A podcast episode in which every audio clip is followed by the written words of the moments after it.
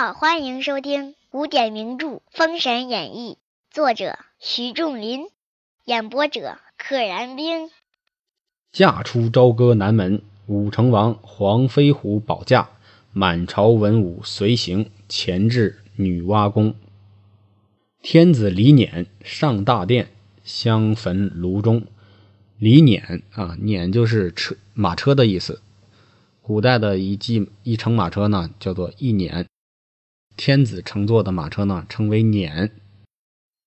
纣王到了女娲宫上香了，在这个香炉中，纣王正看此宫，忽一阵狂风卷起帐幔，现出女娲圣像。人到大殿之后啊，这个上香的香炉和这个。女娲娘娘的圣像之间啊，这个塑像之间隔着一道纱幔，你是看不太清塑像的。这时候呢，偏偏来了一阵风，吹开了帐幔，这就让纣王看到了女娲娘娘长什么样呢？容貌锐丽，真是蕊宫仙子临凡，月殿嫦娥下世。纣王一见，神魂飘荡，抖起淫心。女娲娘娘漂亮啊，蕊宫仙子。月殿嫦娥，纣王是抖起淫心。这个“抖”字用的好，就是陡然之间、突然之间，大陡坡的“陡”，说明这个银心呐，一窜三丈高。遂命取文房四宝，在行宫粉壁之上作诗一首。哎，他还诗性大发，取来笔墨纸砚，在这个行宫的粉壁，这个粉呢是粉末的粉。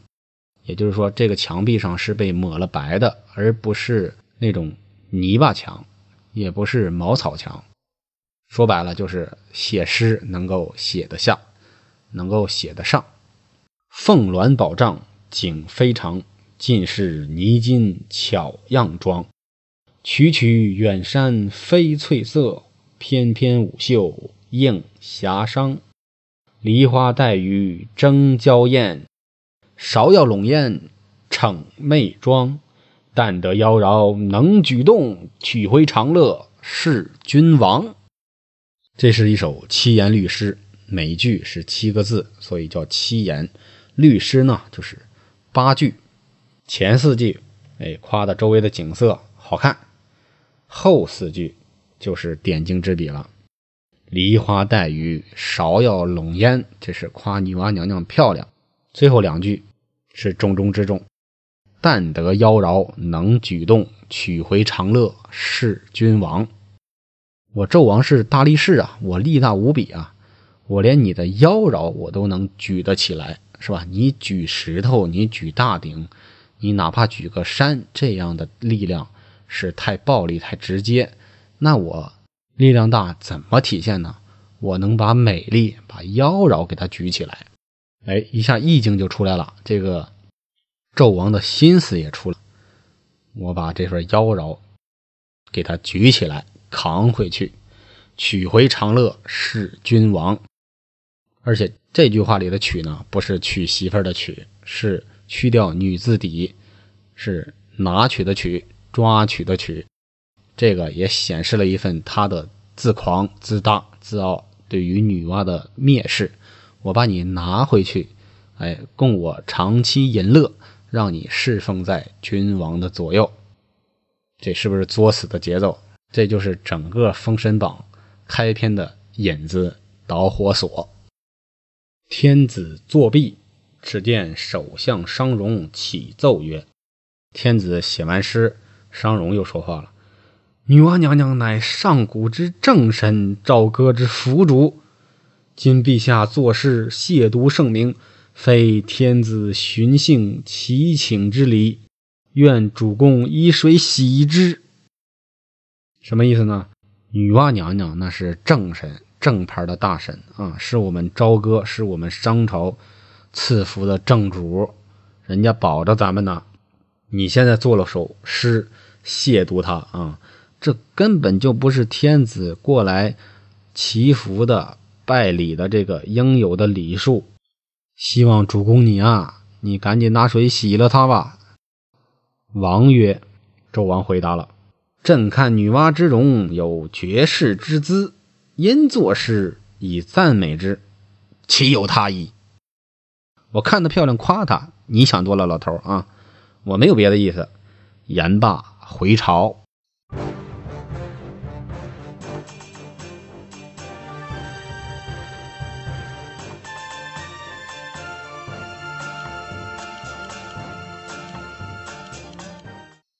且说女娲娘娘降诞，三月十五日往火云宫朝贺伏羲、炎帝、轩辕三圣而回。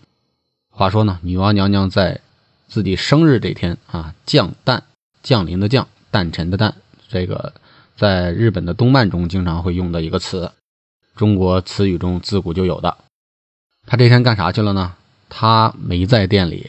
他去火云宫朝贺伏羲、炎帝、轩辕这三圣回来了，下得青鸾，坐于宝殿，玉女金童朝礼毕，娘娘猛抬头，看见粉壁上诗句，大怒，骂曰：“殷寿无道昏君，不想立身修德，以保天下，今反不畏上天，吟诗谢我，甚是可恶。”我想成汤伐桀而亡天下，相国六百余年，气数已尽。若不与他个报应，不见得我的灵感。嗯，什么意思呢？他回想起啊，当年成汤攻打了夏桀，而得以掌权天下，称王天下。六百多年过去了，他的气数啊，应该尽了。这个殷寿啊，这家伙，写了一首吟诗，亵渎我，太可恶了。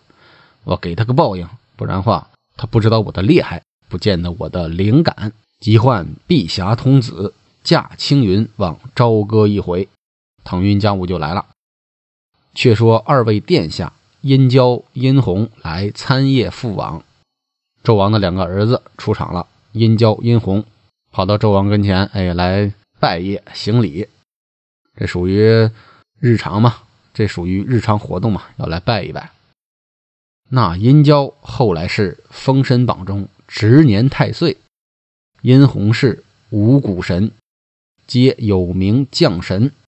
哎，作者突然在这提到了《封神榜》。如果咱们没有看过电视剧啊，没有听过评书，直接看书的话，哎，突然就点题了《封神榜》《封神演义》，而且直接剧透说这两个人是在《封神榜》上榜上有名的。值年太岁和五谷神，这就给大家一种期待。哎，封神榜到底是什么呢？啊，这两个人为什么会来，会成为这个有名的将神呢？正行礼间，顶上两道红光冲天。哎，从他俩的脑袋发出两道红光，直冲天际。娘娘正行时，被此气挡住云路，知纣王尚有二十八年气运，只得暂行回宫。心中不悦，这两道红光还挺厉害，把女娲娘娘去路直接挡住了。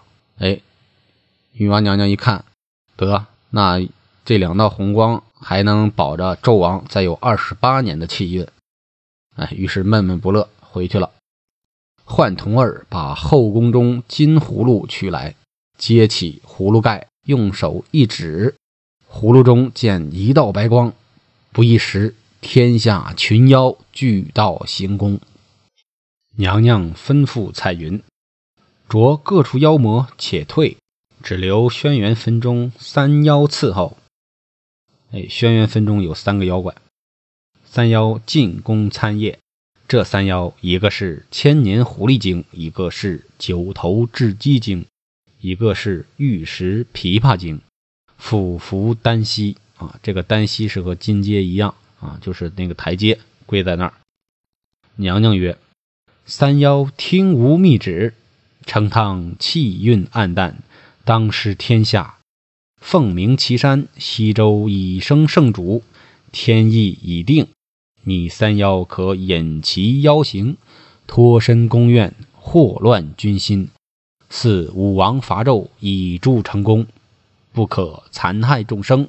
事成之后，使你等。”一成正果，成汤的气数已经没了，西岐呢已经升了圣主。等到武王伐纣啊，你们助其成功。你们现在呢隐去妖形，给我藏进纣王的宫闱当中。但是有有一条，你们不可残害众生。这样呢，事成之后，我使你等就修成正果。这娘娘做了个计划，许了一个大饼。娘娘吩咐已毕，三妖叩头谢恩，化清风而去。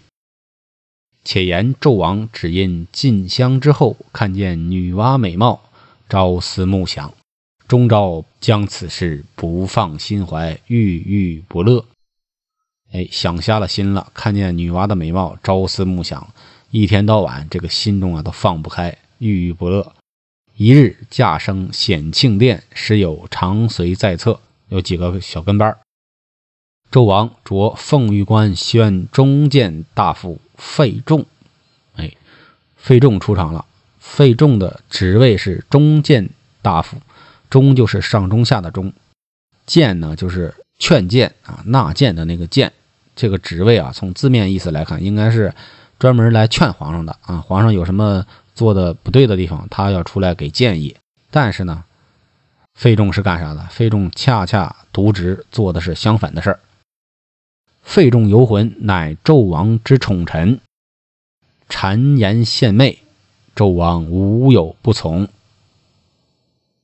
啊，一个愿打，一个愿挨，纣王呢还挺喜欢他俩。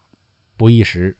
费仲朝见王曰：“朕因女娲宫进香，偶见其容貌艳丽，绝世无双，亲有何策以慰朕怀？啊，你给我想点办法，让我解了解我这，让我解一解我心里这个躁动啊，我这个淫心。”费仲奏曰：“陛下乃万圣之尊，天下之所有皆陛下之所有，何患不得？这有何难？”陛下明日传一旨，颁行四路诸侯，每一镇选美女百名，以充王庭。何忧天下绝色不入王选乎？馊主意一出一个啊！陛下您是万圣之尊，就是乘法的乘，万乘写作。古代呢，就是天子乘坐的马车是有数量的，大概是不超过一百辆，九十九辆啊，或者是多少辆？这个。虚指一下，就是说有万乘，表示他身份的尊贵。从他以下呢，什么丞相啊、大夫啊，乘坐的这个马车数量是逐次递减的。你的排场肯定不能大过天子嘛。天下都是陛下您的，这事儿不难啊。您明日哎传一旨，让那四镇大诸侯每一镇选一百名美女，以充王庭，就是哎冲进你的后宫。这样你还愁天下有什么绝美的美人不让你随便选吗？纣王大悦啊，特别高兴啊，鼻涕泡恨不能都出来了啊！我玩不了女娲娘娘，我就玩尽天下美女。亲所奏甚合朕意，明日早朝发旨。亲且暂回啊，你赶紧回去休息吧啊！这主意出的棒。随即命驾还宫，哎，纣王也回宫了。毕竟不知后事如何，且听下回分解。记得订阅哦。愿生命化作那朵莲花，功名利禄全抛下，让百世传颂神的逍遥。我辈只需都在世间潇洒。